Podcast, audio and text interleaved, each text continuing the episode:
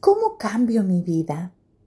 Esta es una pregunta cotidiana que recibo en mi consultoría. Hola, soy Lucy Escobar.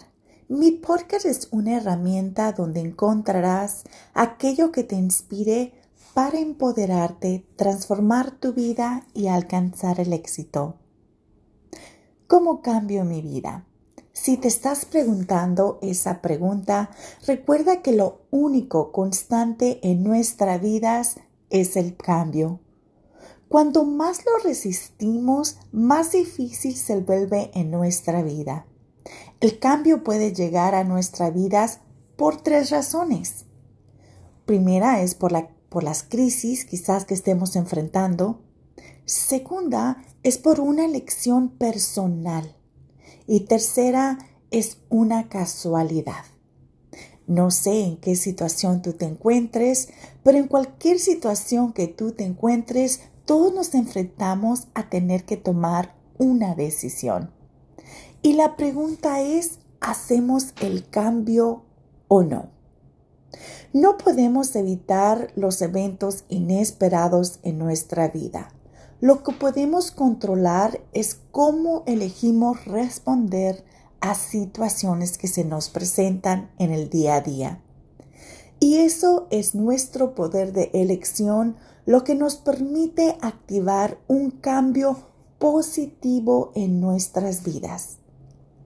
Nuestro poder de elección nos brinda más oportunidades para mejorar nuestra vida. Sí dije oportunidades.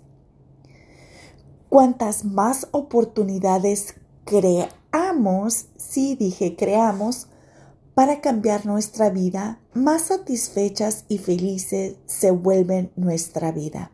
Dime, ¿tú quieres tener una vida más satisfecha y feliz? ¿Quién no quiere tener una vida así? Si te preguntas, ¿cómo cambio mi vida? Bueno, aquí te comparto 11 cosas que puedes hacer para comenzar a transformar tu vida el día de hoy. 1. Date, dale sentido a tu existencia. ¿Qué quiere decir esto? Bueno, desarrolla una declaración de misión personal para tu vida que contenga por escrito, sí dije por escrito, no en tu mente, por escrito, tus criterios morales y tus valores, lo que es importante para ti. Dos, propósito. ¿Cuál es tu propósito? Al tú darle sentido a tu existencia, entenderás cuál es tu propósito, qué es lo que te va a levantar cada mañana para tener una vida más balanceada, satisfecha y feliz. Al escribir tu visión personal puedes forjarte metas que alineen con lo que te apasiona. Eso es muy importante. 3. Vive y perdona. Perdona, perdona. Es muy importante que perdones a los demás para que tú encuentres esa sanación en tu corazón. Nada, nada da más poder personal que ser capaz de perdonar a los demás. Constantemente eh, es muy importante y muy satisfactorio que tú puedas perdonar a esas personas que te han dañado. No por ellos, pero por ti. Cuatro, pierde el miedo. Haz cosas que te dan miedo y te sacan de tu zona de comodidad. Es ahí donde tú te vas a permitir crecer y vas a hacer la vida un poco más interesante. Y sabes qué, quizás haz un listado de esas cosas que te dan miedo, de esas cosas que has querido hacer y por X razón quizás no te sientes apto, no tienes el conocimiento, no sabes dónde iniciar y hace una investigación y pierde el miedo. 5. Ejercita la lectura de libros sobre valores y desarrollo personal. Yo pienso que esto es muy importante. Al expandir nuestro conocimiento, da más sentido a la vida y te permite pensar de una forma diferente y lo importante también te permitirás conocerte a ti también. Sexto, Evalúa diariamente si cumples tus metas basado a tu visión y tu misión personal. Yo pienso que esto te va a dar una inspiración y te va a animar a seguir adelante con tus objetivos de vida, siempre y cuando teniendo los valores y tu misión personal en mente. 7. Acepta y ámate. Acéptate y ámate.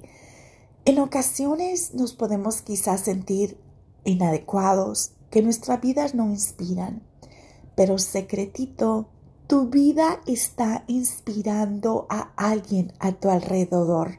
No importa en qué situación tú te encuentres, eres una persona valiosa y tienes mucho que ofrecer. So, así que inspira a otros a tu alrededor, acéptate y ámate. 8. Sé tú. Sé capaz de discutir en público sobre tus valores y sin temor alguno tus complejos. Es importante en ocasiones ser vulnerable. Eso nos permite ser más humanos. Así que sé tú. 9. Ayuda a otros. No hay nada más gratificante que le dé sentido a tu existencia que tú te pongas el servicio a otras personas. Ofrece ayudar a otras personas de forma desinteresada cuando lo necesiten. No cuesta nada, pero es muy gratificante. Y diez, reflexiona y comprende los principios que hay detrás de tu ética, de tus valores. La reflexión es fundamental cada mañana. Yo lo hago diariamente antes de iniciar mi día. Y once, ejercita tu cuerpo.